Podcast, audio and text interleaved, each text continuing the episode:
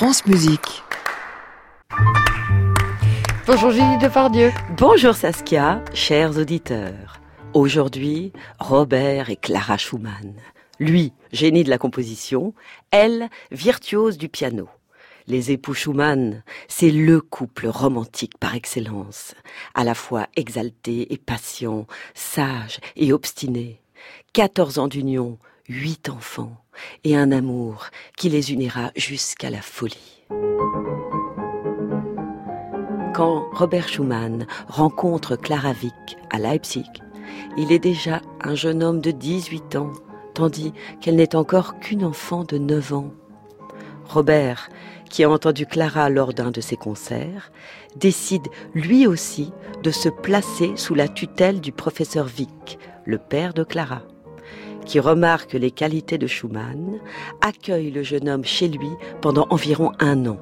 C'est ce qu'on appelle faire entrer le loup dans la bergerie. Robert devient l'enfant de la maison Vic. Il passe ses journées à jouer à quatre mains avec Clara.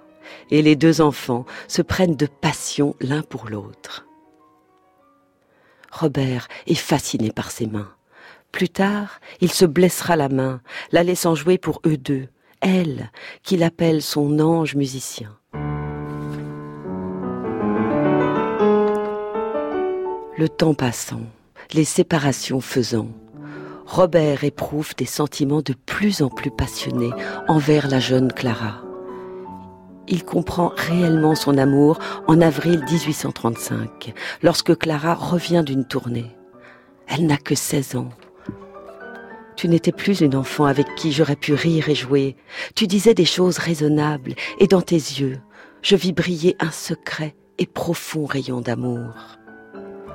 Ma Clara, seule, tu m'as redonné le goût de vivre, et par ton cœur, tu m'as toujours exalté vers la pureté. J'étais devenu un pauvre homme abattu, qui ne pouvait plus prier, et qui pleurait dix-huit mois à la file. Je n'étais plus qu'un être de glace. Maintenant, tout est changé. Ton amour, ta fidélité m'ont fait renaître. Il me semble que pensée et impression s'entrecroisent, pêle-mêle, comme des routes à travers mon cœur, sur lesquelles courent à tort et à travers des ombres qui demandent Où va-t-on par là? Chez Clara. Et là Chez Clara. Et là Chez Clara. Car Schumann ne se contente pas de composer, il compose pour elle ils expérimentent une passion très particulière, celle du créateur pour son interprète. Il composera pour elle notamment ses scènes d'enfants, son carnaval, ses études symphoniques et bien d'autres encore. Schumann envoie à Clara ce recueil des scènes d'enfants en lui écrivant ces phrases. Est-ce une réponse inconsciente au sens des mots que tu m'écrivais un jour? Tu me fais parfois l'effet d'un enfant. S'il en est ainsi, tu verras que les ailes ont poussé à cet enfant. Tu prendras sans doute plaisir à jouer ces petites pièces, mais il te faudra oublier que tu es une virtuose. Il faudra te garder des effets, mais te laisser aller à leur grâce toute simple, naturelle et sans après. Depuis que tu as reçu ma dernière lettre, j'ai terminé encore une série de nouvelles pièces. Je les appelle Chrysleriana. Toi et ta pensée les dominent complètement, et je veux te les dédier, à toi et à aucun autre. Et alors, tu souriras avec cette grâce qui t'est particulière, et tu t'y reconnaîtras.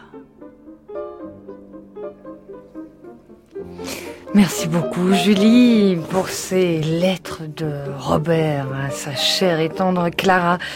Euh, qu'on écoutait ici. On va vous retrouver sur les réseaux sociaux en vidéo. Bien et sûr. puis on peut réécouter cette chronique sur francemusique.fr. En attendant la semaine prochaine. Un petit peu de Schumann encore. hein, c'est trop- Exactement. C'est trop grand. Oh, bah oui, ah oui, et c'est vrai que, que le nombre de lettres est Faramineux. est faramineux, donc il y a de quoi faire. Eh bien, on en parlera sans doute la semaine prochaine. Merci beaucoup, Julie. Merci.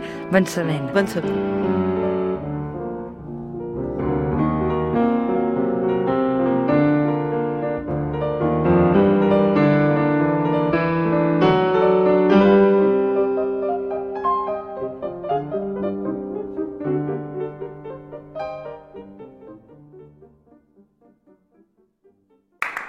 À réécouter sur francemusique.fr.